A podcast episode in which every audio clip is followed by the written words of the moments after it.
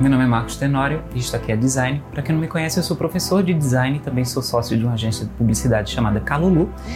E eu estou aqui para responder perguntas para vocês sobre design e algumas áreas correlatas. Espero que vocês estejam gostando dos outros vídeos. Sempre que vocês tiverem alguma coisa que vocês querem saber sobre design, manda pergunta aqui no, no próprio, é, nesse próprio vídeo, que aí eu sempre vou comentando para vocês, certo? Vamos lá, pergunta de Mari Melo. Oi, Mari. Mari me pergunta como deixar o design mais profissional. Eu acho que essa é uma pergunta bem interessante, porque quando a gente está começando, a gente raramente sabe o que danado a gente vai fazer quando a gente está nesse processo de tentar encontrar um caminho, tentar encontrar uma identidade nossa, que a gente não só trabalha as identidades dos clientes, como nós trabalhamos a nossa identidade durante esse processo. Então a gente precisa, durante todo esse período, tentar entender quem nós somos, isso não significa que a gente vai fazer um trabalho igual para todo mundo, mas que a gente vai ter uma identificação mais forte nos projetos que a gente está fazendo. E os clientes eles curtem isso, eles nos chamam porque eles gostam do que a gente faz, certo? Então a primeira coisa que eu digo para vocês é pratiquem. Só isso.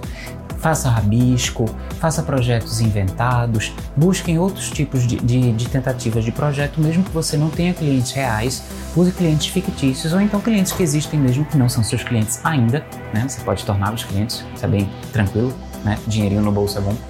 E aí, é, vocês vão praticando, sempre criando novas propostas, sempre criando novos desenhos.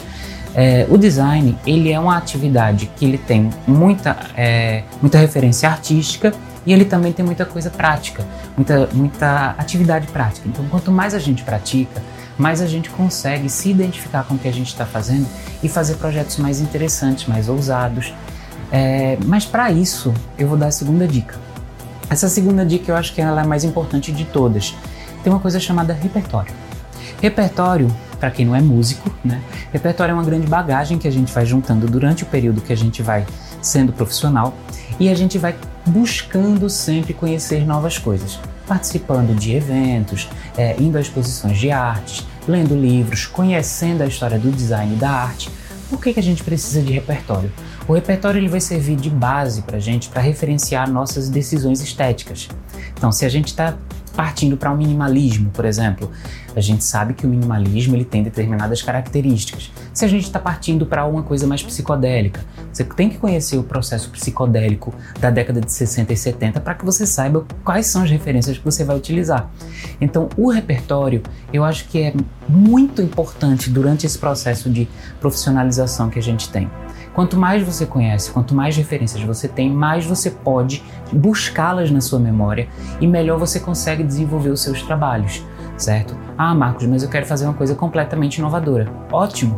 Para isso você também precisa saber o que já foi feito. Porque como é que você vai, vai ser inovador se você não sabe o que é que já foi feito?